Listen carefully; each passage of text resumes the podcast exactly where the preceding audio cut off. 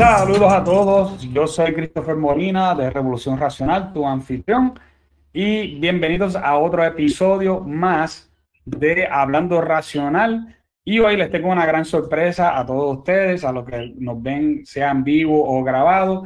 Eh, hoy me acompaña alguien que yo sé que muchos han visto allá por ahí por las redes, pero que hoy me, eh, he tenido la oportunidad de tenerla aquí conmigo poder hablar sobre, sobre los temas que a ustedes les encanta. Y esa es nada más y nada menos que Jennifer Barreto Leiva. Bienvenido Jennifer, gracias por, por acompañarme en esta noche. ¿Qué, qué, qué tal todo? Hola Cris, un gusto y de verdad muchísimas gracias por la invitación. Y mm, para los que nos acompañan, desde ya muchísimas gracias. Va a ser una tertulia bien interesante con temas que les interesa, así que mejor tráiganse libretita y lápiz porque hay muchas cosas que quizá quieran anotar. Excelente, excelente. Jennifer, me acompañas hoy desde Caracas, ¿no? Así es, desde Caracas, Venezuela. Háblame un poquito, ¿verdad? Para que la, aquellas personas que no conocen sobre ti, sobre quién tú eres, tu trayectoria, ¿verdad? En qué tú te desenvuelves. Eh, nací en Caracas, criada en Puerto Rico, orgullosamente de familia puertorriqueña, hay boniteños.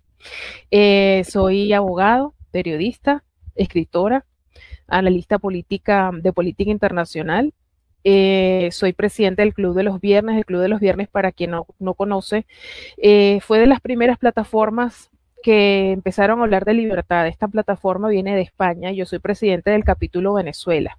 El Club de los Viernes tiene asimismo la parte de mujeres que porque luchamos contra todo lo que está haciendo el feminismo, se llama Mujeres en Libertad, yo soy la coordinadora general. Em, soy cofundadora de Saber y Política, que es la primera plataforma de pedagogía política en español. Eh, y bueno, más recientemente me he estrenado como consultora política. Me estrené, por cierto, en Puerto Rico.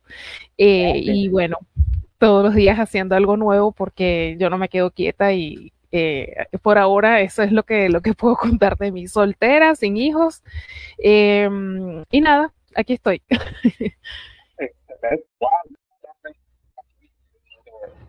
Eh, nada, yo, una de las cosas, una de las razones, ¿verdad? Por la cual yo quería invitarte es porque si hay una cosa que yo, yo he tenido la oportunidad de ver últimamente es que en Puerto Rico especialmente ha, habido un poquito más, yo diría, uh, más eh, deseo de saber un poquito más sobre política de otros lados que no sea solo Estados Unidos y Puerto Rico. Porque voy a ser bien ¿verdad? honesto. Eh, anteriormente, el puertorriqueño no era como muy curioso con la política exterior. Casi todo nuestro mundo es Estados Unidos y Puerto Rico, nada más. O sea, eh, ha sido así. Pero he visto un surgimiento de gente interesada en saber sobre la situación de España, Europa en general, Latinoamérica. Eh, mucho, se, tú puedes ver las conversaciones, por ejemplo, en unos sitios que yo me paso mucho es Twitter, ¿no? Y tú también, ¿no? Este, te he visto ahí muchas veces.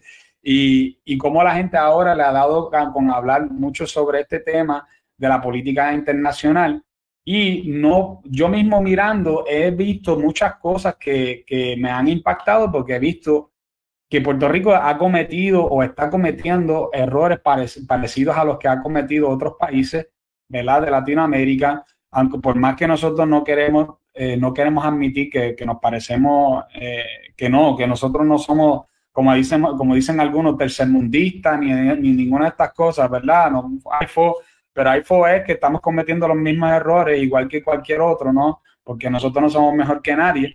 Y eh, eso, y en estos días, tú sabes que pasó lo de la, primaria de Jorge Milei eh, este, allá en, en, Argentina. Y entonces eh, eso causó, eso estremeció toda la izquierda en Puerto Rico. Yo tengo, yo hice un post que, donde tengo reacciones de la gente perdiendo la, se le derritió la mente a, unos cuantos con esto, porque acuérdate que Argentina, para mucha gente de la izquierda, es como que lo que ellos aspiran, a pesar de, que están, de que tienen un, como un, un, 40% eh, eh, es, en desempleo, están quebrados, no tienen este crecimiento económico hace yo no sé cuánto, su moneda está devaluada, pero, pero la izquierda quiere que nosotros seamos Argentina.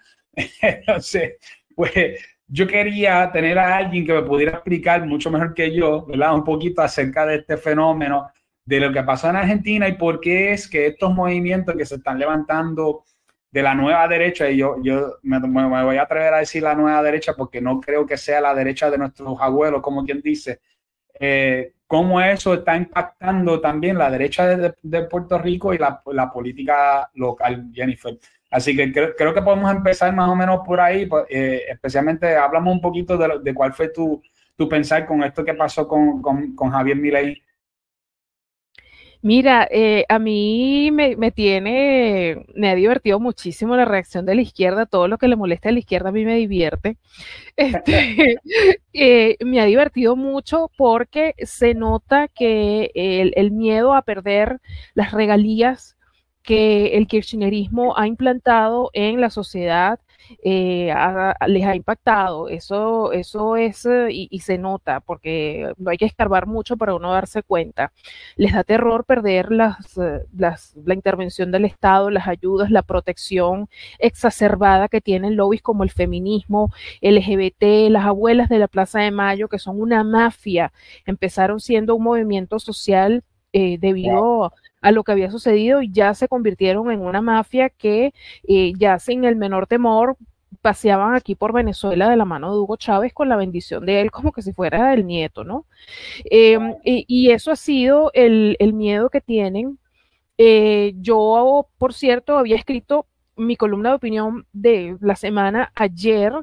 Eh, y en la columna de opinión yo dije, lo que falta es que diga que es como Hitler. Bueno, no pasaron 24 horas, ya lo dijeron y tuve que editar la columna y poner la foto del periódico, porque inclusive buscaron fotos donde Milley hacía la, levantaba el brazo, lo quisieron igualar, lo buscaron igualar, fotos de Milley y Hitler lado a lado, diciendo que era lo peor que le había pasado a la Argentina, ¿no?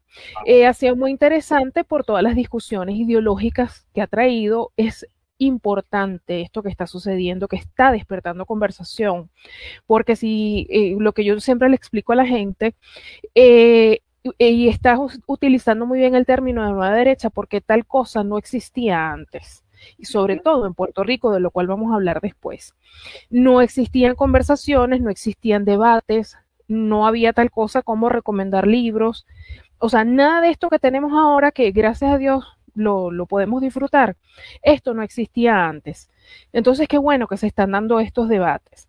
Eh, me parece muy interesante, eh, mi ley vino a romper con la mafia, que es el kirchnerismo, un proyecto político que ha desangrado a Argentina que ha implantado eh, cosas tan terribles como la ideología de género, va a ser un problema y él sabe a lo que se está enfrentando. Él eh, se enfrentó con la prensa, eh, se enfrentó con el status quo político.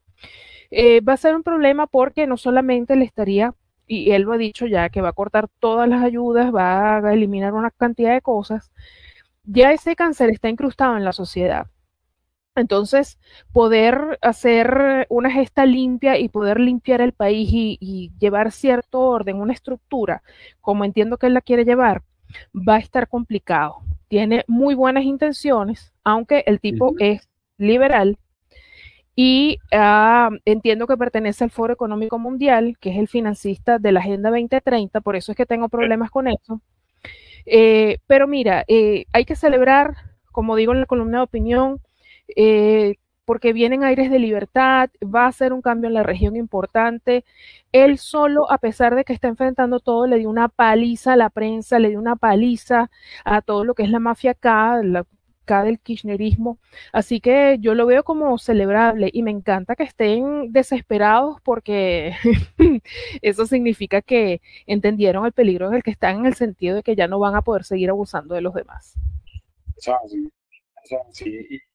Eh, una, un, tuit que yo hice, creo que fue ayer, que yo, que yo estaba hablando acerca de la seguridad con que tú ves a Javier Milei, es una cosa impresionante, porque yo creo que tal como tú dices, yo, yo no creo que él tenga tanta gente eh, políticamente hablando de su lado.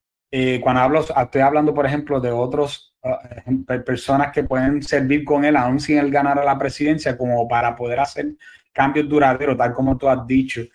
pero que, yo lo veo a él con una seguridad increíble de que no, vamos a arreglar esto y vamos a eliminar todos estos este, ministerios que yo vi personas en Twitter decir, mira cómo este hombre es racista y es este misógeno y es esto porque él va a eliminar el, el ministerio que tiene que ver con la igualdad de las mujeres y la igualdad de yo no sé qué.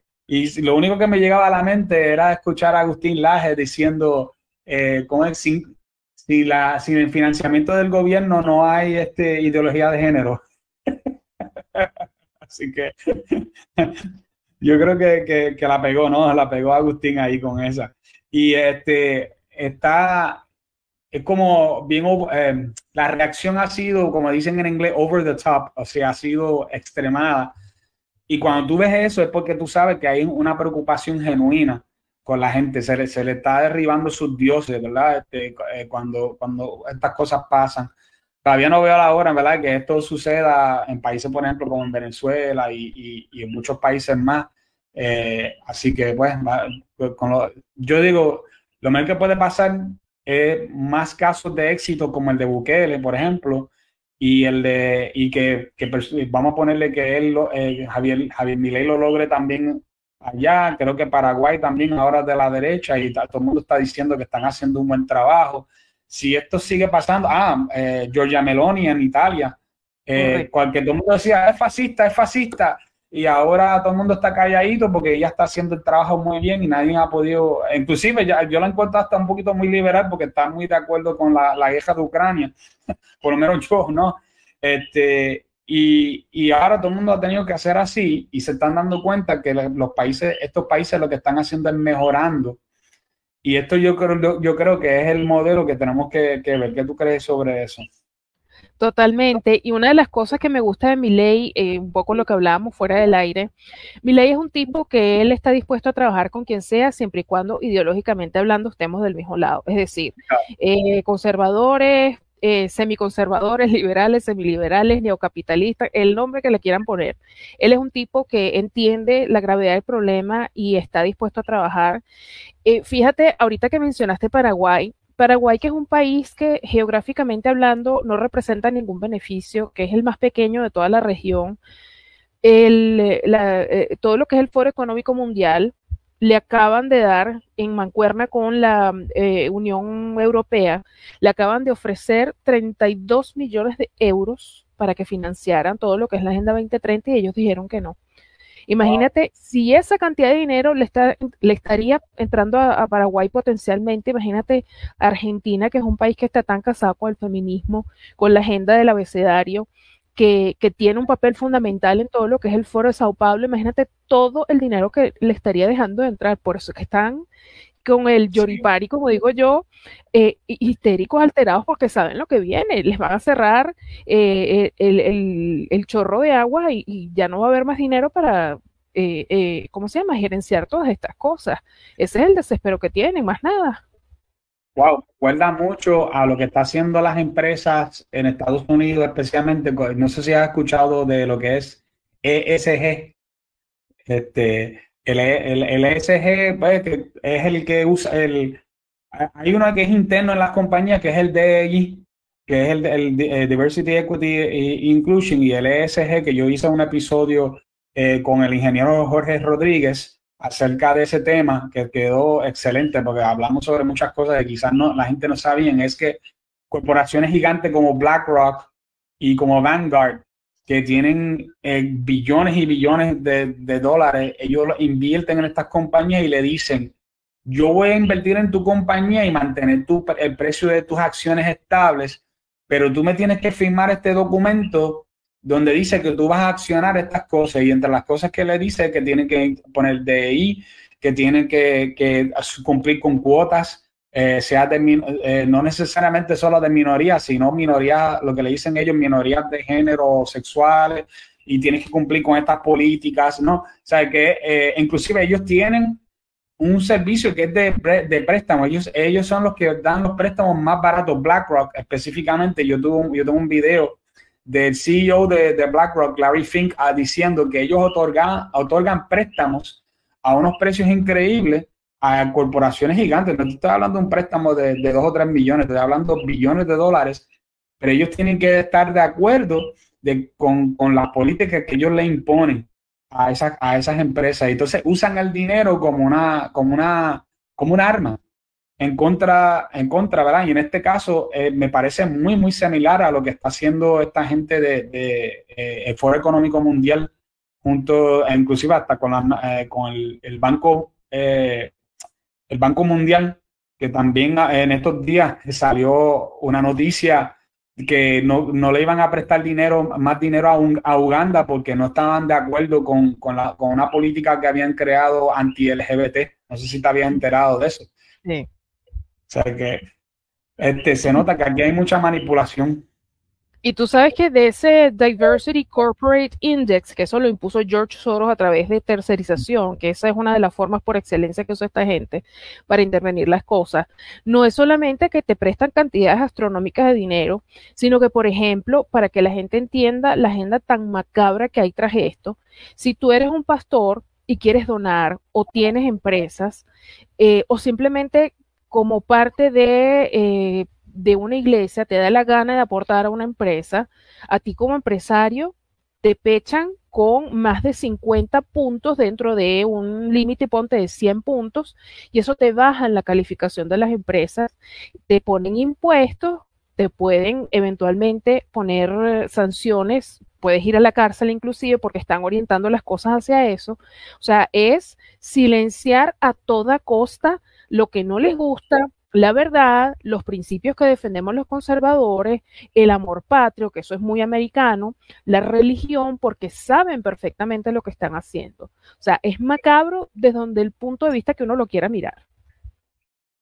No, no lo, que estamos viendo, y fíjate, está, está viendo lo que se, ¿verdad? Este, un empuje en contra de eso. Eh, no sé si has leído que últimamente las compañías están empezando a salir de, de ESG a tal grado que están inclusive despidiendo ejecutivos de ESG de las compañías. Eh, ya vimos lo que pasó con Bud Light por estar, porque Bud Light, lo de Dylan Mulvaney, que le costó a ellos casi de 30 billones de dólares, fue a causa de políticas impulsadas por el ESG.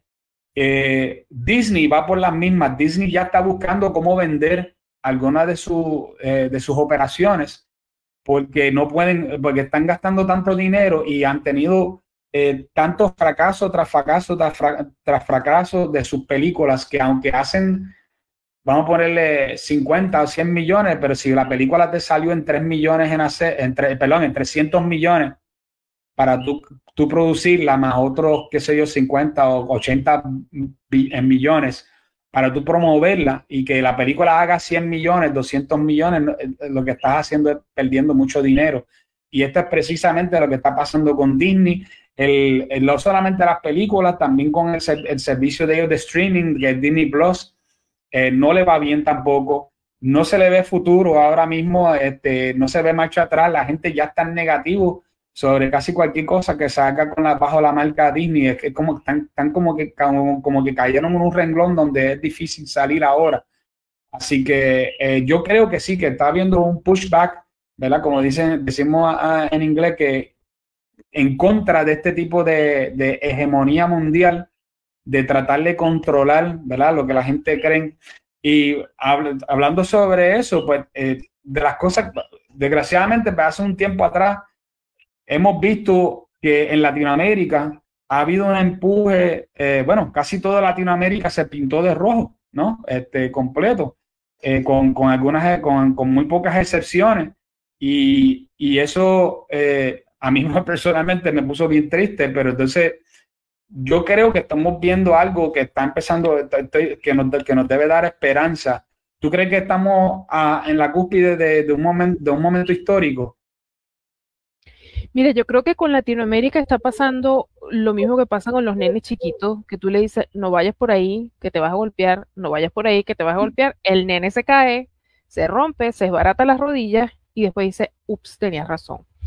Eh, eh, fíjate cómo empieza todo, empieza con Cuba, luego Cuba le advierte a Venezuela, Venezuela no hace caso, Venezuela cae, Venezuela empieza a advertir y entonces, ay, yo no soy Venezuela, yo no soy Cuba. Y mira ya cómo vamos, ¿no? Eh, va a ser un proceso de aprendizaje necesario, creo yo, un proceso doloroso, porque en el interín eh, se está yendo la democracia y las libertades eh, a la porra, porque esa es la verdad, y hay que decir las cosas como son. Este, pero creo que esto va a servir, quiero creer, quiero, al igual que tú, ver el vaso medio lleno y quiero creer de que esto va a ser un precedente importante para que la región aprenda y que la región asimismo le dé ejemplo al mundo. La región aprenda de qué es lo que puede pasar cuando la izquierda toma posesión, cuando no se escucha, cuando alguien advierte. Y va a ser de esas épocas de la historia que van a servir, así como le pasó a los judíos, por ejemplo, que, sirven ahora de, de un ejemplo al mundo para que no se vuelva a repetir nunca más quiero creer eso. Yo tengo una teoría muy loca que a veces usa Dios a la gente eh, como para frenar peligros y para dar ejemplos. Y, creo un poco que eso es lo que va a pasar en la región políticamente hablando y que bueno, va a ser un círculo y el círculo se tiene que cerrar eventualmente para darle paso a la nueva etapa.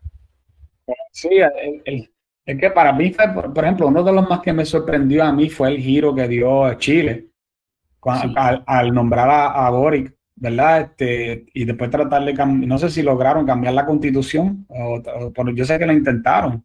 Todavía están en este, eso. Por eso, y, y, a la vez que empiezan a jugar con la constitución, ya tú sabes que la cosa va bien mal. ya tú sabes que, que, esto no es algo sencillito lo que está pasando allí. Y, yo, y, y entonces pues tú escuchas a la gente hablar y en ese momento, y me acuerdo que mucha gente lo que decían era que había mucha... Eh, la frase que es famosa ahora, que es desigualdad social, sabe que ahora eso es el, A mí me gusta usar esa frase, pero yo pienso que esa frase es bien de izquierda y que la, que la, frase, la, frase correcta ¿verdad? debe ser falta de oportunidad económica. Así es. Este, pero ¿qué pasa? Que al haber falta de oportunidad económica, en este caso en Chile, yo pienso yo, ¿no? Y me puedes correr si estoy mal, eh, por un tiempo en Chile, pues la gente se empezaron a desesperar y decidieron hacer un cambio, porque ellos querían cambiar las cosas, porque especialmente a la juventud, que son más fáciles para tú manipular con este tipo de cosas, y decidieron, pues no, vamos a cambiar porque esto ya no es el tiempo de mis abuelos, ya no es el tiempo de mis padres, eh, vamos, a, vamos a hacer las a, a, este cambio, hicieron este cambio y por poco les cuesta caro porque ya este hombre que venía a empezar a expropiar y todo, este, lo que pasa es que creo que lo detuvieron, ¿no? Pero eh, venía ya con la mente de empezar a hacer expropiaciones. Sí, en Chile justamente lo que estás explicando fue lo que sucedió, fue la juventud. Y de hecho, tan cierto es lo que estás diciendo, que hace poco hay una mm, una mm, eh, encuestadora muy, muy, muy famosa en Chile, que es la que lleva los índices políticos en la región. En este momento se me escapa el nombre. Ellos hicieron un estudio de hace 10 años para acá de cómo ha evolucionado el espectro político en Chile.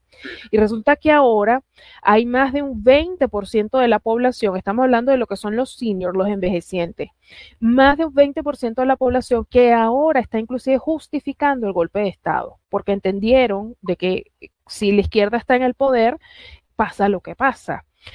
Con los jóvenes pasó el problema de que se desesperaron en buscar cambios económicos, se dejaron comer el oído con toda esta propaganda porque es una maquinaria impresionante que la gente no tiene idea lo maquiavélico y lo profundo del funcionamiento de, toda esta gente.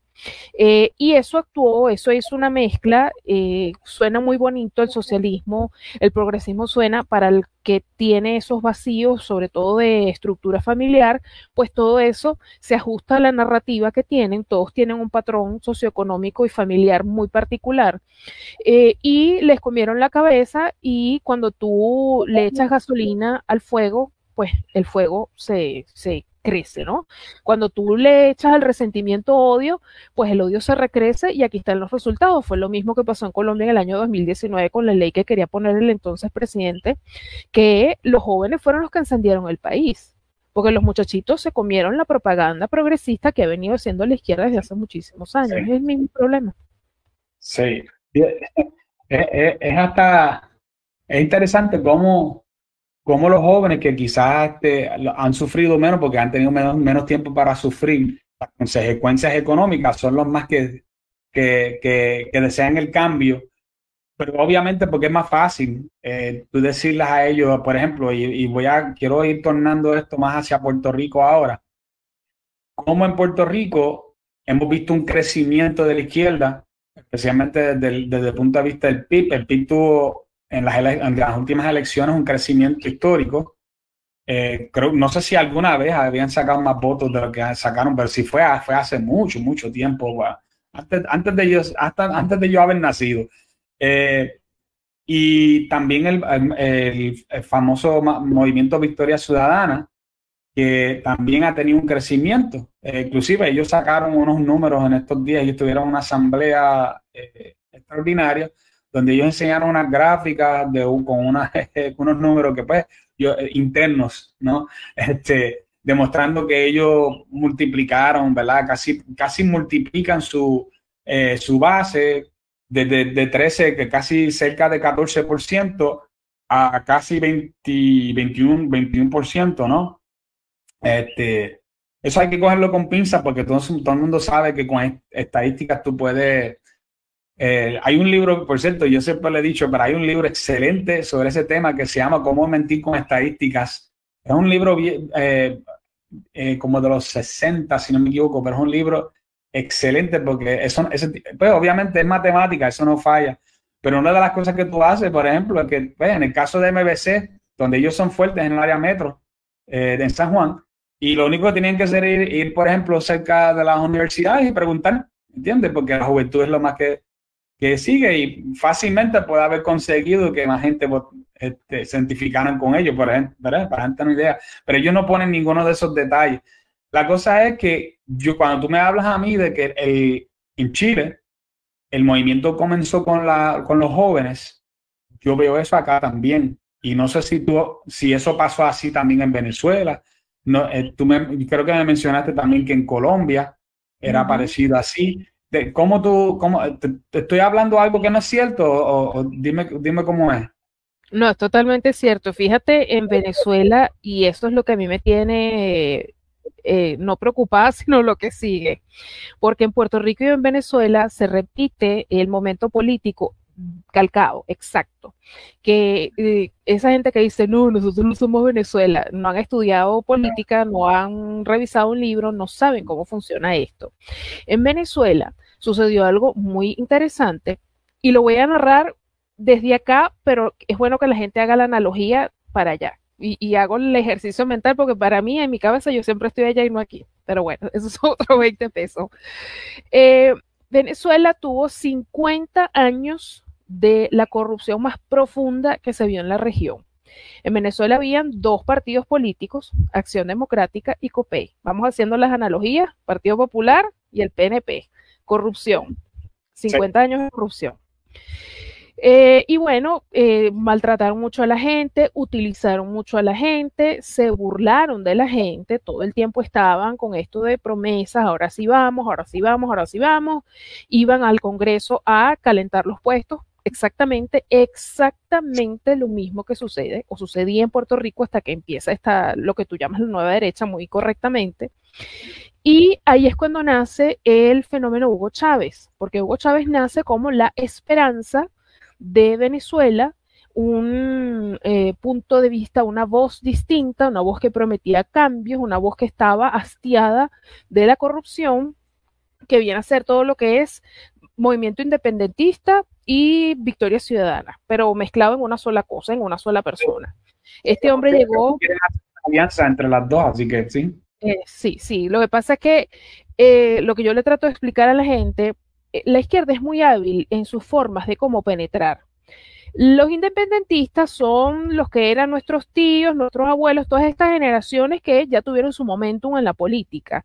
Victoria Ciudadana es la izquierda eh, pero con un rebranding, con todas los, las herramientas que existen ahora, una izquierda que se presenta a través de la cultura pop, muy bonita, estéticamente hablando, distinto a los malbañados de la izquierda que siempre se presentaron en Puerto Rico de toda la vida y que todavía siguen haciendo vida en la isla. Eh, eh, se adaptan a todas estas necesidades de los jóvenes de hablar de aborto, de lo que ellos llaman diversidad sexual, de la justicia social y de toda esta gente que ya sabemos de qué, de qué refiere. Cuando, eh, volviendo al tema Venezuela, que hay que hacer a juro la analogía con Puerto Rico porque es escalofriante los parecidos que tienen los momentos políticos de cada nación, nace el fenómeno de Hugo Chávez. Hugo Chávez tenía por lo menos 24 años, según hablan los especialistas, formándose ya para lo que él iba a hacer. mire, se me pone la piel de gallina. Cuando Hugo Chávez da el speech en la Universidad de La Habana, yo dije, aquí se perdió mi país, aquí ya no hay más nada que hacer, porque estaba todo montado. Y lo que no está entendiendo la gente, cuando está un Dalmó o Dalmau al lado de Nicolás Maduro, cuando han viajado a La Habana, esta gente tiene sus encuentros públicos, o sea, ellos no ocultan nada. Eso me lo enseñó a mí mi abuelo. Este, mi abuelo era analista político, mi abuelo fue de esa generación de puertorriqueños que recibió a los cubanos cuando tuvieron que escapar de Cuba todas esas historias yo las tengo de primera mano. La gente no se imagina los horrores que vivió esa gente. Entonces me cuenta mi abuelo que eh, toda esta gente siempre ha hecho sus reuniones en público y una a lo que iba, abuelo siempre me decía, la izquierda siempre cumple lo que promete al precio que sea. No importa el tiempo que se tarden, no importa lo que cueste, no importa las vidas que se tengan que llevar por delante, la izquierda siempre cumple sus propósitos y en tu cara te dice lo que va a hacer. Eso es peligroso. Y nosotros no hemos terminado de entender eso. ¿Qué pasa con Puerto Rico? Dos partidos políticos principales, más de 50 años de una corrupción que ya eh, el país no va para, bueno, yo le digo el país, la isla no va para más. Eh, instituciones que están quebrándose, un aparato de justicia que no funciona. O sea, el mismo patrón se repite otra vez, con la diferencia de que no es un militar caudillo que viene a salvar la patria, sino que son dos partidos o dos movimientos importantes que además sabemos que cuentan con un financiamiento que no tenemos ninguno de nosotros. Eso es un elemento que hay que contar en la conversación. Sí, sí. Eh, yo, los lunes yo tengo, yo salgo en, en Noti1 con, con, otras dos personas en, en un segmento radial y estábamos hablando un poquito sobre este tema y una de las cosas que yo mencioné es que el Partido Popular Democrático, eh, ya que es donde, donde surge, aunque yo pienso, ¿verdad? Este, y, yo creo que los números me, demuestran que estoy cierto, que casi todo MBC sale del Partido Popular, eh, obviamente porque el Partido Independentista no podía ser porque era demasiado pequeño Inclusive yo creo que en las elecciones pasadas el Partido Independentista se nutrió un poco de MBC y, obviamente también del, Partido, del partido eh, Popular, porque siempre se decía que en el Partido Popular habían lo que le decían los melones, ¿verdad? Que eran la gente que, eran de pensamiento independentista, pero votaban por el, por el Partido Popular para el, el, que de los dos males, este, ¿verdad? este es el menos peor, ¿no? Entonces, pues ahora lo que hemos visto y, no, y, y, yo he estado observando es que el movimiento hacia la izquierda ha sido tan atractivo porque hay tantas personas molestos con el establishment, que es el PNP y el Partido Popular, que el mismo Partido Popular ya se ha declarado casi completo hacia la izquierda y el mismo PNP también, porque ya mismo el ataque que hubo con Domingo Emanueli, el secretario de Justicia cuando él habló en aquella, en aquella eh, vista pública eh, eh, en contra de Joan Rodríguez Bebe, donde él atacó y atacó al partido Proyecto Dignidad, y no solamente al partido, sino a todos los conservadores. Y estamos, no estamos hablando de alguien que está en MBC ni en el PIB, estamos hablando de alguien que es parte del Partido Nuevo Progresista. Y el mismo gobernador ha actuado totalmente, bueno, cuando él entró, una de sus promesas de campaña era, eh, era poder poner lo que ellos le dicen perspectiva de género, que saben muy bien que es ideología de género. No lo ha puesto porque, porque los conservadores hemos demostrado que somos una fuerza que, que, no, nos vamos a dar, no le vamos a dar tregua con eso. Y esa es la única razón por la cual no ha sucedido, pero él ha cumplido con todo lo de la izquierda, a pesar de que personalmente yo no veo cómo él pueda pensar ni tan siquiera que alguien de la izquierda va a votar por él que no sea estadista. no, no existe, ¿no? Entonces, pues me preocupa que. Lo que estoy viendo y, que esto se, cada vez se ve tornando.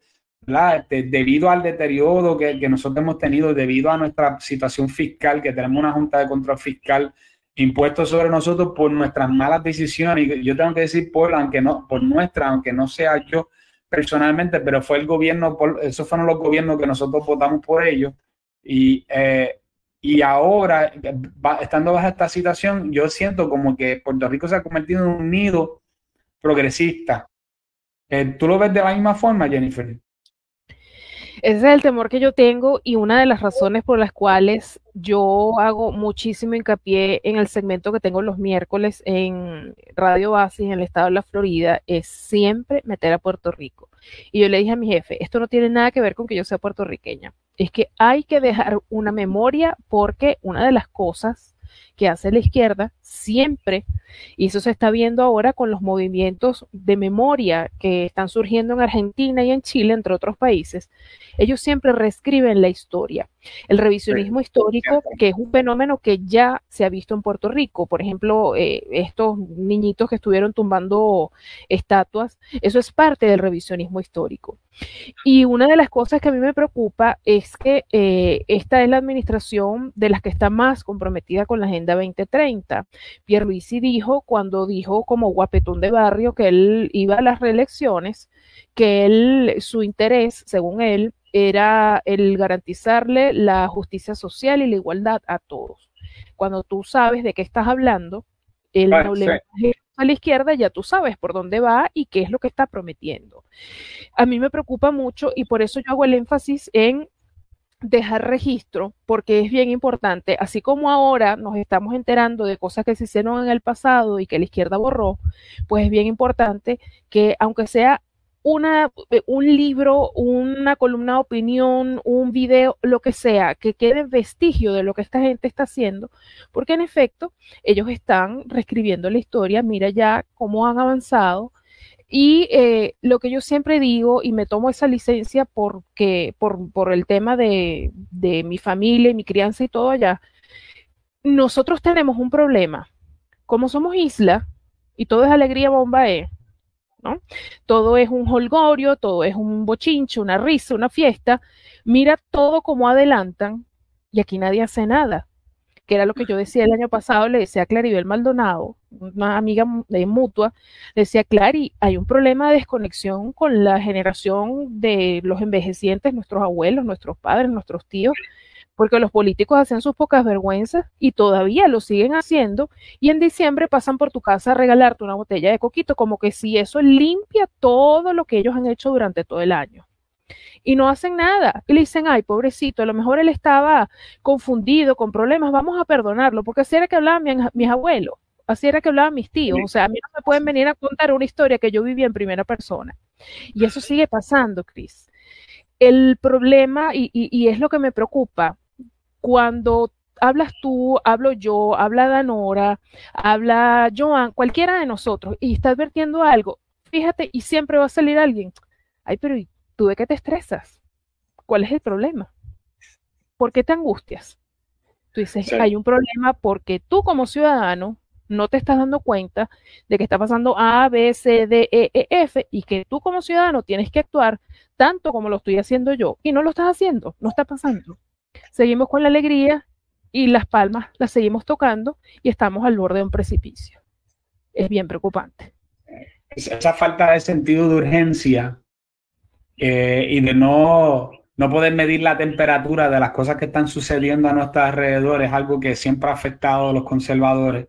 No solamente en Puerto Rico, en Estados Unidos también. Eh, ellos los han tomado por, por sorpresa. Mucha gente Muchos conservadores, por ejemplo, tomaron muy en poco los, los, ocho, los ocho años de Obama y no se dieron cuenta que eso era el principio de una, de, una época de progresismo en Estados Unidos que, ellos, que nadie estaba esperando.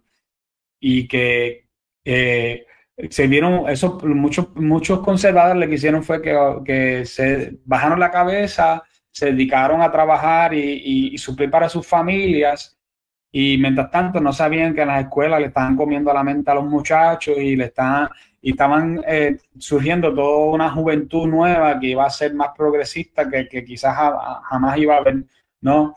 Y este, lo mismo está pasando aquí en Puerto Rico, donde nosotros estamos viendo, yo ya yo puedo ver de mucha gente que gente conservadora, que sus hijos no tienen los mismos valores que ellos, eh, que han sido atrapados por esa mentalidad no tanto de, eh, no es de mi, mi, generación, yo soy generación X, pero la generación después, que es la milenial y, la generación Z, perdón, que es la más joven, son los más afectados, ¿no? En, esto. Y, y, pues yo creo, obviamente, como tú misma dijiste, es la, es la, son las generaciones que son más, más fácilmente eh, influenciados, especialmente por los medios y en Puerto Rico, pues, ¿quién domina los medios?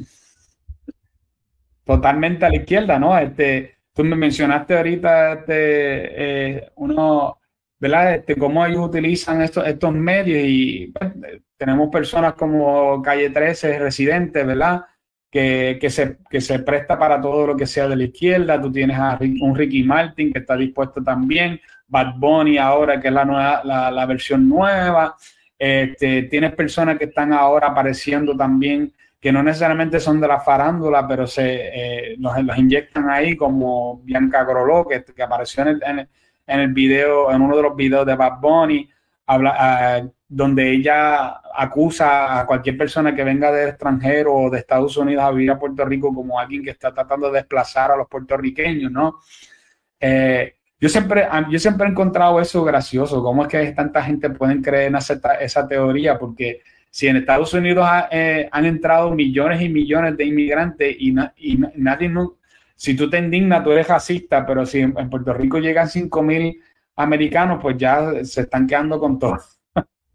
se están quedando con... esos son los disparates que se caen solo. Y yo siempre digo, si a ti te indigna tanto lo que está pasando, ¿por qué no renuncias a tu ciudadanía americana? Te vas a vivir a Cuba, donde te van a tratar como tú estás esperando, a ver si te va a gustar tanto eh, todas estas cosas de izquierda. Justamente en, mi columna de opinión que sale hoy, la que sale para la audiencia de Puerto Rico, una de las cosas que yo hablo, porque me tiene realmente mal el caso de esta nena de 13 años, porque de verdad que, eh, que la prensa haya dicho su pareja cuando era su captor, un pedófilo, o sea, por Dios. Y de las cosas que yo digo en mi columna de opinión, yo digo, nos hemos dañado tanto como nación que hace nada, Cris, y no me, tú no me vas a dejar mentir. Nosotros celebrábamos, inclusive en los medios, cuando había parejas que eran longevas, que tenían mucho tiempo de casados, que normalmente tenían muchos hijos, inclusive en los medios de comunicación. Y yo me acuerdo cuando eso se celebraba en aquel entonces, mis abuelos ya empezaban a decir, y con cuidado delante de mí, porque esto no era un tema que era normal de nosotros cuando éramos niños, que ya les estaba preocupando que hubiera tantos hijos fuera de matrimonio, que ya el concubinato se hiciera algo absolutamente normal. Y recientemente salió un estudio, eh, y están las cifras en, en la columna, la cantidad de menores de edad que ya antes de los 20 años se han casado. O sea, e, esas son cosas yo las estoy nombrando así a lo loco, al garete, pero esas son cosas cuando tú empiezas a conectar y hacer una red con todo eso, tú dices, esto no es Puerto Rico. Y yo me pongo a llorar cada vez que hablo de esto, porque esto no es Puerto Rico, esto no fue el, sitio donde yo crecí, es donde era el usted y tenga. No, esto no hubiera pasado hace 10, 15, 20 años atrás. Y que haya gente que me diga, no, porque es normal, porque es en el campo. Perdóname. Yo vengo del campo. Eso no es normal. Por Dios. O sea, eh, eh, y esto es un reflejo eh, inmediato de toda esta agenda y de todo lo que viene detrás de esta agenda. La gente no quiere entender que sin familia viene todo este despelote. O sea, es que es inevitable. ya que estamos hablando sobre eso y, y, habíamos mencionado acerca de que había unas cosas que se asemejaban entre Latinoamérica y Puerto Rico de las cosas que están pasando. Yo quería hacer un ejercicio mental contigo. ¿Qué, tú crees que pasaría si ganara aquí eh, esa, esa alianza de MBC con el PIB? qué, ¿Cómo tú verías que sucedieran las cosas? ¿Qué, qué, qué cosas tú crees que pasarían? de las primeras cosas que van a suceder, y apuesto las manos y sé que no las pierdo, van a empezar a firmarse acuerdos con Venezuela. Venezuela y La Habana, porque La Habana es de donde salen las órdenes, Venezuela es quien financia y termina de, de coordinar y los demás países son los que cumplen. Eso va a ser lo primero. Este, reuniones tácticas, reuniones de coordinación. Eh, y van a terminar de acelerar lo que ya han venido trabajando de forma muy solapada. Yo desde mis espacios y cada vez que tengo la oportunidad trato de ir advirtiendo, por ejemplo, este, no sé, qué sé yo, lo, que, eh, aunque la UPR siempre ha, sido un nido para la izquierda maravilloso para, para tener ahí su, campo de trabajo, pero ahora está insoportable. Lo que pasó con la senadora, eh, o sea, eh, eso no hubiera pasado. Y eso ha sido solapado, aupado y pagado por todas estas plataformas y movimientos de izquierda. Eh, si ya tienen secuestrada la universidad, porque eso es un secuestro, un secuestro táctico, imagínate todo lo que pasaría cuando ellos estuvieran ya en la administración central. O sea, le van a hacer una aceleración, un aceleramiento a, todo lo que ellos han venido trabajando de una manera muy, muy mm, tranquila, pues muy callada, porque ellos saben hacer las cosas, las cosas las hacen bajo perfil, y ya después te explotan en la cara la bomba. Mira, aquí está. Nosotros teníamos 15 años interviniendo en la universidad y ahora en la universidad tú no puedes entrar porque tú eres de derecha. Eso va a pasar. Eso ya pasó aquí. Eh, y no, creo que hace poco le preguntaron algo a, a Dalmau, donde él dijo que él no quería hablar sobre, eh, inclusive que no quería hablar ni sobre socialismo, ni, ni, ni tan siquiera quería hablar mucho sobre independencia eh, ¿qué, qué, qué, qué, te hace pensar eso a ti cuando tú, cuando tú escuchas a alguien que, que es del partido independentista, ¿verdad? Este puertorriqueño, dice que no quiere hablar sobre independencia ni, ni, ni, ni quiere hablar sobre eh, socialismo. Mira, puede ser porque no tenga ganas de hablar ese día, pero ellos están muy claros de que eso es la base de, y la estructura que mueve todas las gestas que ellos hacen. Entonces, eh, eh, esa historia de que no quiero hablar de socialismo, cuando tú, hay fotos, además, la primera vez que las vi, me llevé las manos a la cabeza, señor sentado al lado de Nicolás Maduro, sí. Eh, ¿sabes? No me vengan a mí con cuentos que yo me esa historia. Eso quiere decir que quizás estaba huyendo, quizás la persona que se lo pregunta no le interesaba tener una conversación porque sabían que iba a parar, ellos no les interesa debatir, ellos buscan directamente atacar y quebrar al, al contrincante o la persona que tengan de, de, eh, al frente, pues, porque no les interesa debatir. Y no les interesa que ellos han desarrollado una cantidad de técnicas que tú y yo las conocemos muy bien, de cómo se inventan cifras, de cómo ejercen la falacia ad que son estas ofensas a nivel personal para eh, neutralizar al, al, a la persona con la que estén hablando y muchas cosas más. No les interesa porque saben que en lo que tú les empiezas a debatir y les empiezas a contrastar con datos, se cae todos los embustes que ellos están diciendo. Entonces quizás sea por eso, ¿no? De que la persona que, le hizo la pregunta a él no le interesaba mucho, pero eh, todas las gestas, toda la estructura, la base de lo que es el movimiento independentista y Victoria Ciudadana, eso es socialismo y comunismo, que al final es lo mismo, solo que uno es presentado de forma light y el otro es más fundamentalista. La gente que les gusta llamarlo fundamentalista, pues eso sí es fundamentalista. Pero fíjate que no hay más allá de eso.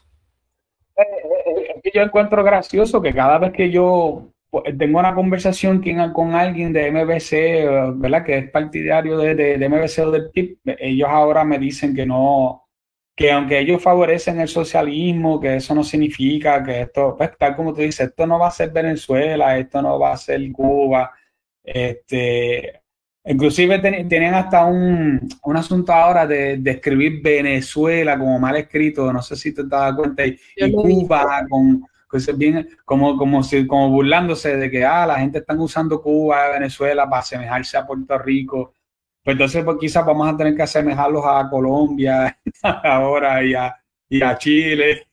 y a, y Argentina, ¿no? ¿Cómo han intervenido está Puerto Rico por la izquierda? cuando sucede lo de la senadora, eh, ay, se me fue el nombre ahorita que, la sacaron del OPR, porque eso fue lo que hicieron al final, la sacaron a, patadas prácticamente cuando ella fue a dar la charla Provida, un conversatorio ah, Es representante, la representante de Burgos, sí. Sí. Cuando sacan a Burgos, Eh, yo, yo he tenido muchos episodios de, de, de ya, hay, ya los psicólogos han hablado de que los venezolanos tenemos eh, emocionalmente el perfil de sobrevivientes de guerra por todas las cosas que hemos pasado. Eh, ya cuando uno ve cosas venir, uno se retraumatiza. Cuando sucede eso, yo estaba conectada porque todas las actividades, las cosas que ustedes hacen, las marcas, no sé qué, yo todo eso, estoy, por eso siempre digo distante, pero no ausente, porque yo estoy ahí, aunque no me vean. Eh, yo estaba conectada y yo escucho a las feministas, se me pone la piel de gallina, las feministas cantando cánticos de ellas, de, de, sus loqueras, de lo que promueven, pero resulta que ellas estaban utilizando de, de estructura de esas canciones un jingle que crea el chavismo, el chavismo más radical, cerca de 24 años atrás. Y el jingle dice, alerta, alerta, alerta, que camina la espada de Bolívar por América Latina. Ese mismo jingle, pero con otras palabras, esas niñas lo estaban cantando dentro del recinto universitario con la bendición de las autoridades de la universidad. Sacan a una senadora, nada más y nada menos.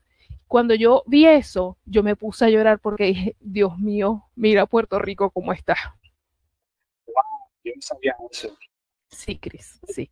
Me has dejado tonto aquí, no lo puedo creer. Sí, sí, sí. sí. Eh, eh, eh, es, eso sí que no me la esperaba escuchar.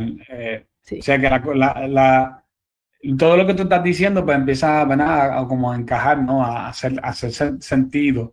Y yo sé que es que da risa porque que cada vez que yo hablo con alguien de izquierda, ellos me, me, me, negarían esto totalmente. Todo lo que estamos aquí, ellos dirían, eso es un montón de disparates, eso son fantasías que tú te estás inventando, no hay ningún esfuerzo coordinado de parte de nadie. Todo eso es, son fantasías de ustedes, de los derechistas que no saben ¿verdad? Ni qué, qué más inventarse. Sí, este, es, es, increíble, pero mira, ya que estamos hablando, sabe, sabemos que hay una fuerza conservadora o de derecha en Puerto Rico. Eh, no, no creo que sea la más grande, vamos a ser honestos, no creo que, que, los, que, lo, que los conservadores seamos el grupo más grande de Puerto Rico. Hay varias razones por eso. Yo personalmente creo que la razón por la cual no hay tantos conservadores en Puerto Rico es porque, número uno, muchos se fueron ya. O sea, las personas que primero se hastiaron fueron, los, fueron de esos conservadores que no tienen ningún problema con vivir en Estados Unidos y se fueron para Estados Unidos, ¿no? Eh, pero número, número dos es que sabemos que ha habido una baja también en Puerto Rico de gente que están interesados en, en, en, tener un aspecto de vida religioso, que, que eso es un marcador de, del conservadurismo, ¿no? Eh, y otra, otra cosa que, que, que, yo diría es que muchos dependí, mucha gente que son conservadores no saben que son conservadores en Puerto Rico, porque estaban atados al Partido Nuevo Progresista o al Partido Popular. Eh, yo conozco gente cristianos de toda la vida que fueron del Partido Popular, que ahora han abierto sus ojos, pero te estoy hablando tan, tan cerca como las elecciones pasadas, ellos no lo, no lo veían. Ellos pensaban que, que, que ellos sí podían seguir eh, votando por el Partido Popular y que las cosas seguían su curso como siempre. O sea, no se dieron cuenta que del, del sismo que ha habido eh, político en Puerto Rico. Entonces, eh, aunque yo creo que, que el, el, grupo de conservadores todavía falta, ¿verdad? Que muchos todavía salgan del Partido Popular y el Partido Nuevo Progresista, pero ahora mismo el Partido, eh, el partido Proyecto Dignidad ha sido, se ha presentado como el único partido que es verdaderamente conservador. Jennifer, ¿qué, qué tú, qué tú, verdad que tú, porque yo sé que tú los conoces y, y, y eso, yo quisiera que tú me dieras tu opinión de qué es lo que tú piensas que ellos tienen que hacer para empezar a hacer la obra correcta en Puerto Rico, la, la, que, la que va a salvar a Puerto Rico. Mira, eso que estás mencionando va a seguir pasando mucho más. La, la, movilización, la afluencia de votantes hacia Proyecto de Dignidad se va a recrecer. Una de las cosas por excelencia que siempre pasa en cuando, cuando vienen estas sacudidas tan fuertes cuando la izquierda se intenta meter además y, y de la forma en que siempre lo hacen, es que ocurre eh, una división. Están los que no quieren saber más de política, los que votan nulo o, o, o, prefieren no votar, y están los que dicen, mira, esto no lo podemos abandonar, vamos a intentar con una nueva opción. Y aquí es donde tiene que entrar Proyecto Dignidad, capitalizar ese descontento porque en efecto son la única opción que existe ahora mismo en Puerto Rico. Ellos han hecho un muy buen trabajo en cuanto a lo que se corresponde a la batalla cultural. Y de verdad que mis respetos, porque además el team legal que le ha dado apoyo a las gestas de las senadoras en, el Senado, mis respetos, porque eso ha sido A. Plus. Ahora bien, el tema, el tema creo yo que donde tienen que sentarse a meterle el pecho y ahora sí, pase lo que pase, eh, tomar, eh, como dicen popularmente, el toro por los cuernos, es con el tema político, porque creo que han sido eh, muy pasivos en el sentido de que no se han metido mucho para allá, se han dedicado más al tema de la batalla cultural que desafortunadamente nos ha tenido eh, acaparados buena parte del tiempo porque esta gente no descansa, esta gente no coge un break para nada. Y es lógico que haya que estar apagando candelas, como digo yo, eh, viene el aborto, vienen las vacunas, vienen no sé qué, los nenes en la escuela, o sea, no hay break aquí para absolutamente nada y es lógico. Además que es un partido nuevo y no cuenta jamás con la maquinaria y la estructura monstruosa o del Partido Popular, por ejemplo, que tienen toda la vida haciendo vida en la isla. Entonces tienen que meterle porque sí a la parte política, porque esto es un proyecto indivisible. O sea, no es que, y, eso yo se lo explicaba a una de las nenas que está eh, con plataformas provida en Puerto Rico. Y ella me decía, Ay, pero es que yo no me quiero meter en política. Y le decía, mi amor, esto es política. Sí, porque eh, eh, eh yo no puedo creer que haya gente usando esa frase, Padre Santo. y entonces me decía, yo no quiero nada con política, yo solamente quería defender la vida de los no nacidos. Le digo, no, todo es política. Para empezar, en la vida todo es política, todo son decisiones donde tú tienes que ir por mantecado, por fresa, por chocolate, pero algo tú tienes que decir y en todo está metido la política. Eso es uno. Lo siguiente todo es política y todo es un todo indivisible. Aborto viene con LGBT, viene con justicia social, viene con racismo, viene con esto, esto, esto, esto y lo otro. A propósito que tú nombrabas a Obama, si la gente saca cuentas en su casa, Antifa y todos estos proyectos nacen en la administración Obama.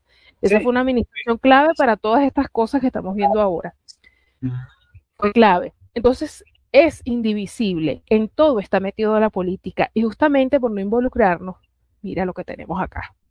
Entonces, tienen que meterse en política. Yo sé que es desagradable, quizá les da miedo, quizá no tengan la estructura, pero hay que hacerlo porque eh, nos estamos enfrentando contra dos monstruos. Está el progresismo, la Agenda 2030, y está por el otro lado la corrupción de más de 50 años que se está devorando a la isla como un cáncer y no está dejando absolutamente nada. Mire el escenario que tenemos hoy por hoy. Y eso es culpa de no me quiero meter en política, qué fastidio, no me gustan los políticos, eso no es para mí, que lo haga otro. Sí, sí. Y, decir que, no me quiero meter en política, ya cuando tú estás en una, en posición que está Puerto Rico, donde, donde absolutamente todo, eh, bueno, uno, uno que usa Twitter tú te das cuenta que absolutamente todo, todo, todo es política, todo. Todo tiene que ver con política, todo se, a todo se le saca punta, ¿verdad? Como decimos acá en el campo, le sacan punta hasta una bola de billar. yo no sé si esa, ese, ese, dicho lo dicen en Venezuela, pero en Puerto Rico siempre lo encontraba interesante, porque es un poquito difícil hacerlo, pero aquí en Puerto Rico eh, la política ha llegado a ese punto donde absolutamente todo tema termina siendo algo político. Y en tema del aborto, que te dijo esa, muchacha, ¿verdad? Que, me da pena, ¿verdad? escuchar que ella piensa que ella, puede luchar por el no nacido y, pensar que no, que no tiene que meterse en política. eso es pura política. Eh, yo pienso, ¿verdad? Que, que, eh, estoy de acuerdo totalmente contigo de que Puerto Rico necesita eh, que los conservadores nos metamos en la política, número uno, y número dos, que, eh, darte, un ejemplo, por ejemplo, yo, yo creo que la gente de Puerto Rico necesita una esperanza de que la economía de Puerto Rico va a mejorar, para darte una idea. Entonces, ¿qué sucede? Que, que yo pienso que es bastante fácil hacer, eh, en, inglés sería, eh, hay, uso una frase que se llama, que se llama low hanging fruit. O sea, es, una fruta que está, que está bien accesible, ¿no? Para Proyecto de Dignidad, hablar sobre temas económicos ¿Por qué es eso? Porque la izquierda es bien flojo con eso, es flojísimo. Eh, ahora mismo, para que tú tengas una idea, ellos andan por ahí tratando de, destruir el turismo y tratando de, hacer que nadie pueda construir nada en, toda la isla. Eh, ningún tipo de desarrollo económico que, envuelva terreno en Puerto Rico eh, pasa desapercibido sin que ellos traten de detenerlo. O sea, es nada, estoy hablando eh, están tratando de destruir la, economía por, el lado del turismo. O sea, que hay tantas cosas que uno pudiera desmentir y demostrarle a ellos que están incorrectos. ¿Y, y, qué pasa? Que, tal como tú dices, el Proyecto de Unidad se ha dedicado mucho a la guerra ideológica, lo, cual lo ha hecho muy bien porque, o sea, Joan Rodríguez Bebe es, es, es tremenda, o con eso, ese tema ella lo domina tan y tan bien que es una cosa, eh, y Elian, Elian, Martínez también, excelente también en ese tema, pero ¿qué pasa? Que, que yo he visto, yo he visto que cada vez que yo voy a hablar sobre economía, la gente como que no le interesa el tema, como que no, yo sé que la gente no sabe el tema, o sea, no lo conocen tan y tan bien, pero es que si no estamos dispuestos a educarnos sobre el tema, nunca, nunca lo vamos a poder eh, promover, pienso yo, ¿no? Tú sabes qué es lo que pasa ahí eh, cuando, cuando hay ignorancia y miedo. Eh, te pones a ver cuáles han sido las conversaciones de economía que hemos tenido en Puerto Rico. ¿Quién me da fondos federales? Mantengo cupones. No se habla de empresa privada, no se habla de cómo eh, alimentar la maquinaria privada del país, de cómo estimular el turismo, que estos idiotas, porque no les puedo llamar de otra forma, y a mí no me gusta eh, descalificar a nadie, pero son unos idiotas. Es el, la entrada de dinero principal y prácticamente la única que tiene en este momento Puerto Rico y la vas a dañar también. O sea, ¿tú qué tienes aquí? ¿Una cucaracha en la cabeza? Para ponerte a hacer esas estupideces.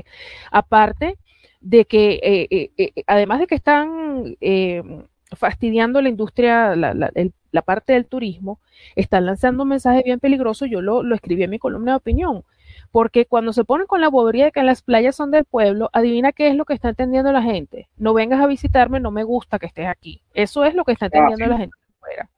Entonces es peligroso el, el, presente que se está haciendo. En Puerto Rico no ha habido tal cosa como conversaciones de política si tú te pones a, revisar la historia de nosotros, nosotros no hablamos de industria privada, nosotros no hablamos de estimular el comercio, eh, todo lo que hay son negocios muy pequeñitos que no tienen una durabilidad en el tiempo porque la economía no lo permite. El tema del mantengo, de los cupones, de las ayudas federales es lo que ocupa la economía. El día que nos corten eso, bye bye. O sea, nos iremos a comer entre nosotros porque no tenemos entrada de dinero.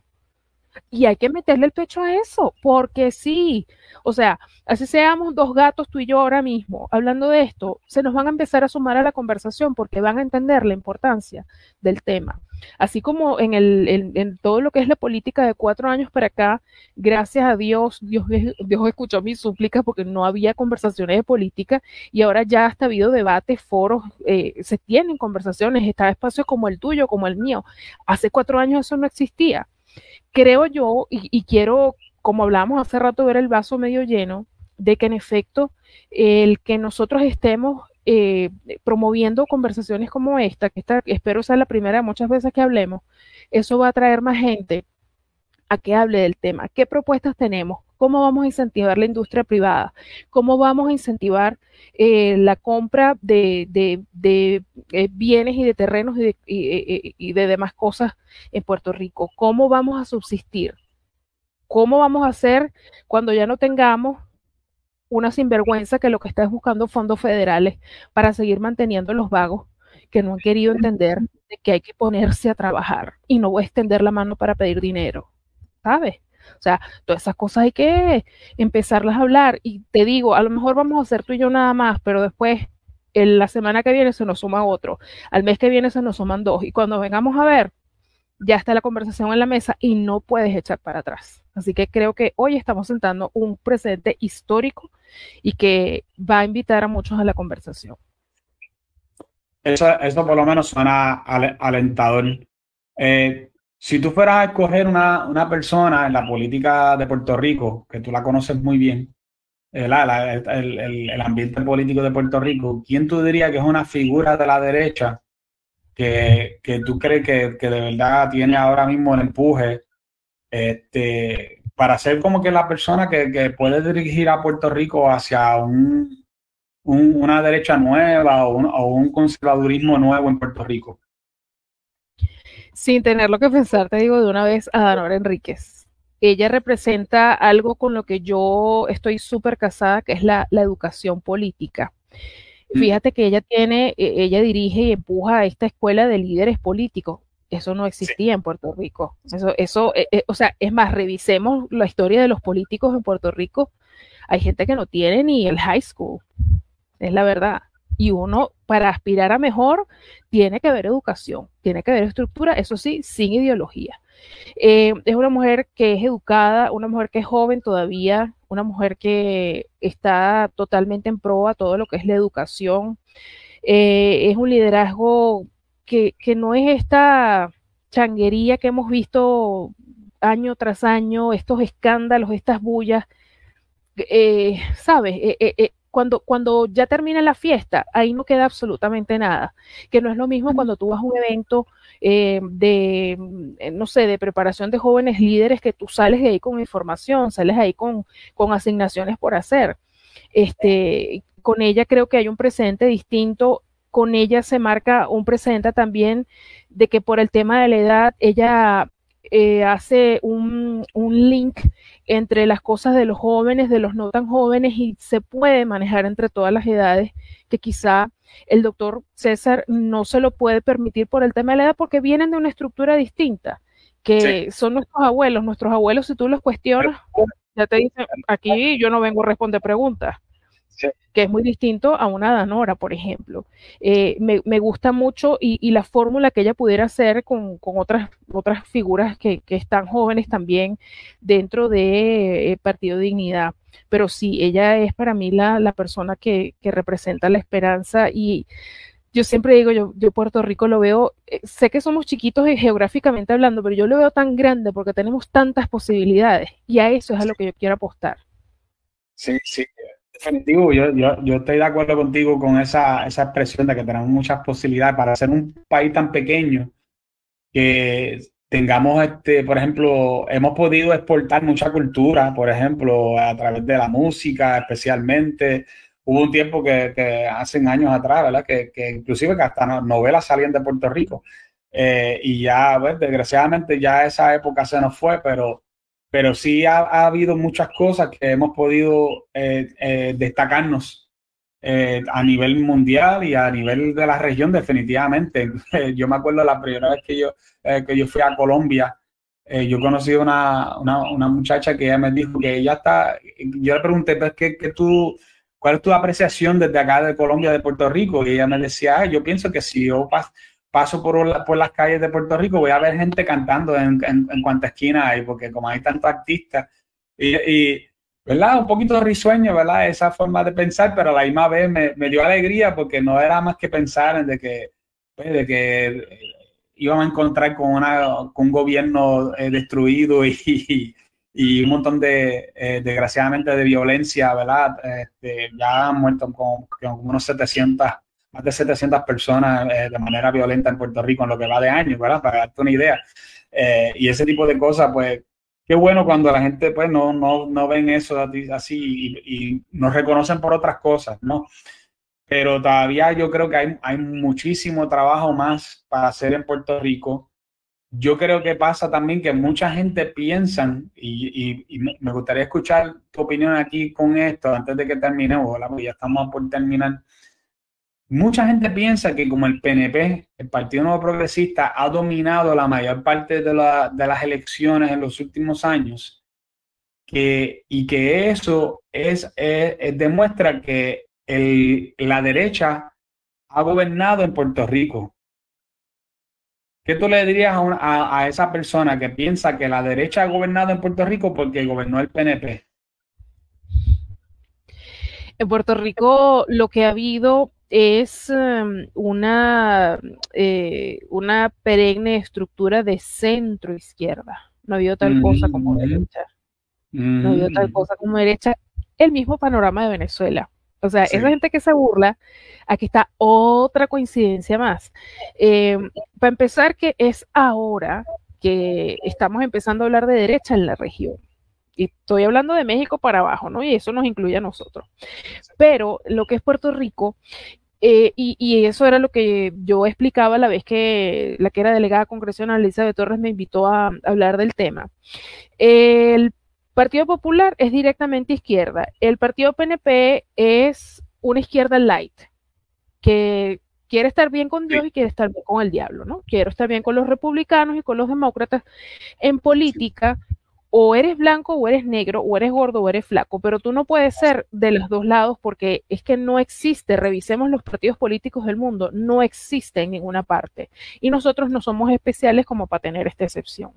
Ellos han querido eh, jugar de una manera muy estratégica con estos dos partidos, pero al final terminan siendo izquierda, porque si te pones a ver, sus estrategias políticas, sus comportamientos y las cosas que apoyan. Verbigracia, el último Sarao que hicieron el año pasado, que eso me dio vergüenza ajena, tuvieron un drag queen.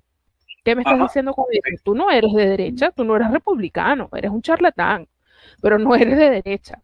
Entonces, ellos han querido guardar las apariencias.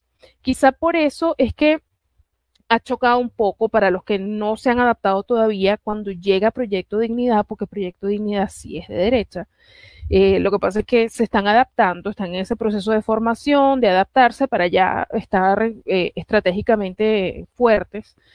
Este, y eso quizás sea lo que le ha chocado a mucha gente porque no se está viendo lo mismo que se ve allá, que hay una, una visión definida, aquí hay una sola voz, aquí hay una estructura, algo, eh, están todos en el mismo camino, aquí no hay esta dualidad. Eh, en el Partido Popular ni hablar, eso está perdido hace años. Ellos, eh, y lo demostraron en las últimas elecciones, eso fue la, la, última estocada, la estocada final de ese partido, ese partido se murió hace rato. Pero el PNP navega entre estas dos aguas, se autoengañan porque realmente no son ni de republicanos, ni de derecha, ni nada de eso. Este, y por eso es la importancia de Proyecto Dignidad, porque viene a marcar una diferencia, ahora sí clara este, y fuerte, eh, en, todo lo que es el abanico de posibilidades políticas. Sí, eh, yo conozco muchos conservadores que todavía pertenecen al PNP, y es porque la educación de ellos política tiene que ver más con ser Estado que ser conservador. Ellos son estadistas primero y conservadores luego. Y no se han dado cuenta que si seguimos con ese jueguito, vamos a terminar, van a terminar sin la cabra y sin la soga. No, no, ni vamos a convertir en un Estado y vamos a tener una administración completamente de izquierda, más izquierda que nunca. Porque tal como tú dices, cuando el Partido Popular dominó, quizás cuando más izquierda estuvo, cuando estuvo Alejandro García Padilla, yo diría, este, y, y, después de él yo diría que Aníbal, Aníbal Acevedo Vilá, este, también bastante de izquierda, pero nunca a nivel de MBC o de un PIB. Eh, y si, si, nosotros llegamos a perder unas elecciones con esa gente, eh, yo pienso que, que, hasta cierto punto, quién sabe, que, que hasta sería bueno para, para, no para el país, pero bueno para, para Proyecto de Dignidad, porque mucha gente despertarían y se darían cuenta que que ya este asunto de tú pensar, porque es que yo lo he escuchado tantas veces, Jennifer, gente decir, vamos a olvidarnos de esto de izquierda y derecha y vamos a, preocuparnos por la, por la estadidad. Y después cada cual que, que, coja para el lado que quiera, si quiere ser demócrata o quiere ser republicano. Y es que ellos están, no entienden cómo funciona el, asunto de la política, porque yo, digo, yo les digo a ellos, si tú me dices eso a mí y tú me puedes asegurar que va a haber una estabilidad desde aquí a un año o dos años, pues magnífico, pero los primeros que van a, que no quieren que Puerto Rico ahora mismo sea un estado son los republicanos porque no les conviene. Ellos saben que Puerto Rico está demasiado hacia la izquierda y que Puerto Rico lo que le va a hacer es darle más senadores y más representantes a nivel federal a los demócratas. para ellos no hace ningún sentido que Puerto Rico ahora mismo sea un Estado. Y, para que Puerto Rico le den el voto de Estado no depende solamente del Partido Demócrata, hace falta que también vote también senadores y representantes también que sean del Partido Republicano. O sea que, que a menos que logremos enamorar los dos lados, no va a pasar.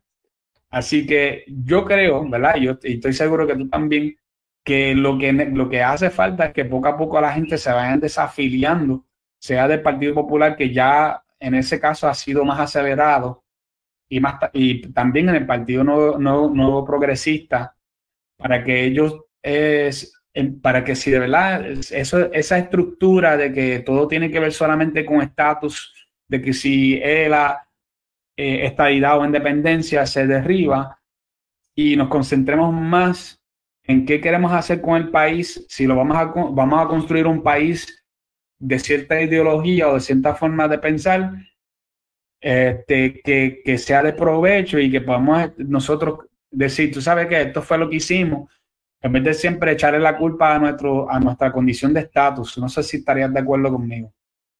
Mira, y e, esta conversación, eso también lo dije en mi columna de opinión, y, ahora voy a mencionar lo que te dije fuera del aire porque creo que es necesario. Mucha gente, y siempre eso sí, lo hicieron con mucho cariño y mucho respeto, me decían, yo no te voy a leer porque estabas escribiendo en el website de Elizabeth Torres, o yo no te voy a escuchar porque eso que tú grabaste fue en el canal de YouTube de Elizabeth Torres. Pues ahora lo estoy diciendo acá. Y ahora mi columna de opinión yo la tengo en mi blog, de manera que ahí nadie puede decir que es que tú estás aquí o estás allá. Ahora soy yo en mi espacio y, ahí no hay problema de nada. El, gran chantaje que tienen los políticos en Puerto Rico es el tema de la estadidad. ¿Desde cuándo estamos nosotros hablando de esta historia?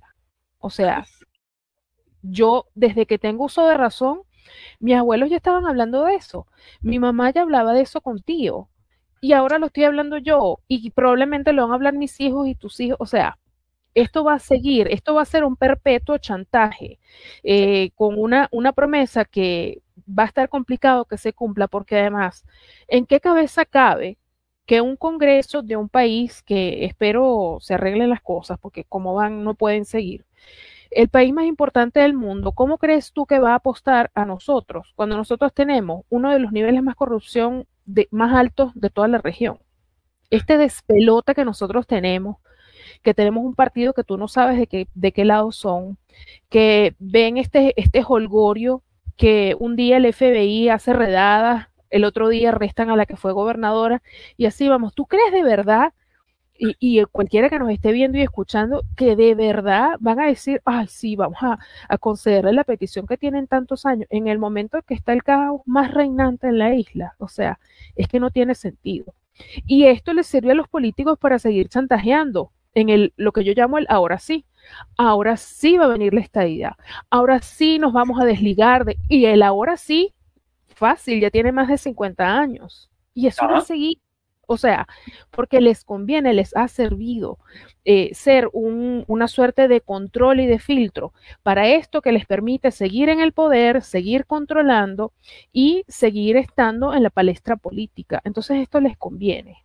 A, unos les conviene y otros no van a ceder porque quien en su cabeza, en sus cinco sentidos va a decir, ah, bueno, vamos a, darle a esta gente lo que tienen tanto tiempo pidiendo, con gente como un Alexandro Casio Cortés, por ejemplo, que quiere meter las manos y tiene los colmillos afilados, que ya, ya no haya cómo buscar meterse en la isla. O sea, e, es que no lo van a hacer, no lo van a hacer. Y por cierto, hay que tener cuidado, porque esta señorita, que un día es hindú, al día siguiente es judía y al otro día es puertorriqueña, dependiendo del sitio donde está, ahora va a hacer una gira. Adivina dónde va a ir primero. A Puerto Rico. Ah, entonces, y la vamos a tener aquí también, o sea que no te preocupes por eso, no va a tener nada que envidiar. Pero, Será bienvenida, me imagino, en Venezuela. Pero claro, pero claro. Entonces, eh, eh, eso va a ser la eterna promesa y, el eterno chantaje que van a tener los políticos. ahí no va a pasar nada con eso. Y además hay otras prioridades. La economía está hecho un desastre, los niveles de corrupción, los, niveles de, incumplimiento de la ley, eh, cultural y socialmente hablando, estamos en un momento catastrófico eh, y, cosas que están pasando tan graves como lo de esta niñita, o sea, no. Aquí, aquí hay cosas más importantes que resolver, empezando por sacar al gobernador. Gracias. Sí, sí. estamos, ahí alineados con ese pensamiento. Eh, Jennifer, de verdad que esta conversación ha sido increíblemente productiva. Eh, yo creo que definitivamente, tal como tú dijiste, tenemos que volver a repetirlo. Oye, lo quiero hacer, ¿verdad? Hablamos un poquito antes de, la conversación, pero que quería hacerlo públicamente. Te, quería felicitar porque ahora está escribiendo también para eh, Buenas Nuevas. Eh, aquí en Puerto Rico, así que eso siempre es, bueno ver personas que con mucho talento, ¿verdad? Que pueden escribir para eh, columnas para ese, eh, que es la, la, voz ahora mismo en Puerto Rico de la, de la derecha y de los cristianos también. Y pues lo que, lo que quiero es, ¿verdad? Ahora al terminar, que tú puedas darle la información tuya a la gente para que ellos puedan ver las cosas que tú haces, escuchar ¿verdad? Sea que tú tengas podcast o sea que tú tengas este video, cómo ellos pueden conseguir esos, esos, esos materiales y cómo pueden comunicarse contigo. Bueno, en todas las redes sociales estoy como arroba Jennifer Barreto Leiva. Tengo un programa que se llama Política en Falda, es el primero que existe para mujeres en la política, que igual están hombres, porque ahí no, no discriminamos a nadie, pero la idea era buscar hacer un espacio donde no hubiera feminismo, donde no hubieran ideologías y que las mujeres pudieran hablar sus cosas en santa paz este, y que se pueda venir cualquier persona como tú hablar de lo que quieras sin ningún problema, ¿no? Este, vienen cosas bien, bien chéveres, eh, ya están confirmadas, así que las puedo contar. Pronto voy a empezar mi, mi columna de opinión en el diario eh, periódico digital, que es uno de los diarios más importantes de toda Iberoamérica, donde están los académicos más destacados voy a empezar ahí. Y Política en Faldas ahora lo van a empezar a ver en Somos Televisión. Somos Televisión quiere hacer las veces de Netflix, pero de política. Entonces, estos espacios de política van a servir ahí y hoy me comprometo públicamente de meter la mano para ver si podemos ver este podcast en ese espacio, porque la gente necesita saber de, una voz seria y, balanceada qué es lo que está pasando en Puerto Rico, más allá de todo lo que yo pueda contar, pues es importante y hago el compromiso de que voy a hacer las gestas para ver si podemos ver este podcast allí. Este, así que bueno, vienen, vienen muchas cosas este, bien interesantes. Gracias a Dios ya hoy se, pudo dar a conocer eh, que, bueno, van a poder leer mi trabajo en Buenas Nuevas y poco a poco, pero siempre de, la mano de Dios, este, eh, siguiendo la lucha. No hay que bajar los brazos por nada del mundo. Esta gente nos quiere quebrar y ahora más que nunca tenemos que estar juntos y, fuertes. Así que bueno. Totalmente de acuerdo. Totalmente de acuerdo. Jennifer, gracias por tu participación. Eh, tal como dije, yo sé que van a haber más ocasiones. Quién sabe que podemos hacer algo donde tenemos a varias personas, ¿verdad? No solamente podemos tener más que tú y yo, sino que están más personas y podemos, podemos tener estas conversaciones que tanta falta hace para que la derecha se una, para que la derecha se organice y que podamos tener un mejor país eh, de Puerto Rico que pueda estar preparado ante la ola de la izquierda que se ha levantado. Nosotros podemos vencerlo, pero necesitamos estar bien informados, ¿verdad? y bien apercibido de todo lo que está sucediendo. Eh, solo, solo quiero que sepan que aunque esto, este video lo están viendo ahora, ahora mismo a través de Facebook eh, Live, pero eh, todos estos videos yo los cojo y los convierto y después los tiro también en, en formato podcast. Lo pueden escuchar en Apple Podcast y, y, en Spotify. Y siempre yo los pongo también en la página de, de Facebook para que también lo puedan ver y también a través de Twitter, en la cuenta de, Twitter. Así que para aquellas personas que no necesariamente lo quieren ver, sino que lo quieren escuchar, pues ya mismito pronto, yo espero tener eso prontito afuera para que puedan tener eso. Eh, acuérdense, para los que están viéndolo hoy miércoles, eh, sepa que este próximo viernes va a haber también el programa eh, de todos los viernes, ¿verdad? El resumen de la semana, que va a estar también Luis Vega conmigo el incomparable Luis Vega. Así que los espero allí siempre. Que los, viernes, este, Jennifer, eso es, eso es un, eso es una alegría. Nosotros hacemos eso el viernes, mucha gente le encanta, ¿verdad? Tener ese resumen de, todas las noticias que nosotros vemos y, las cosas que han sucedido en la política y poder resumirlas los viernes. Así que eh, definitivamente este viernes no va a ser la excepción. Así que los quiero un montón, se cuidan y nos veremos la semana que viene.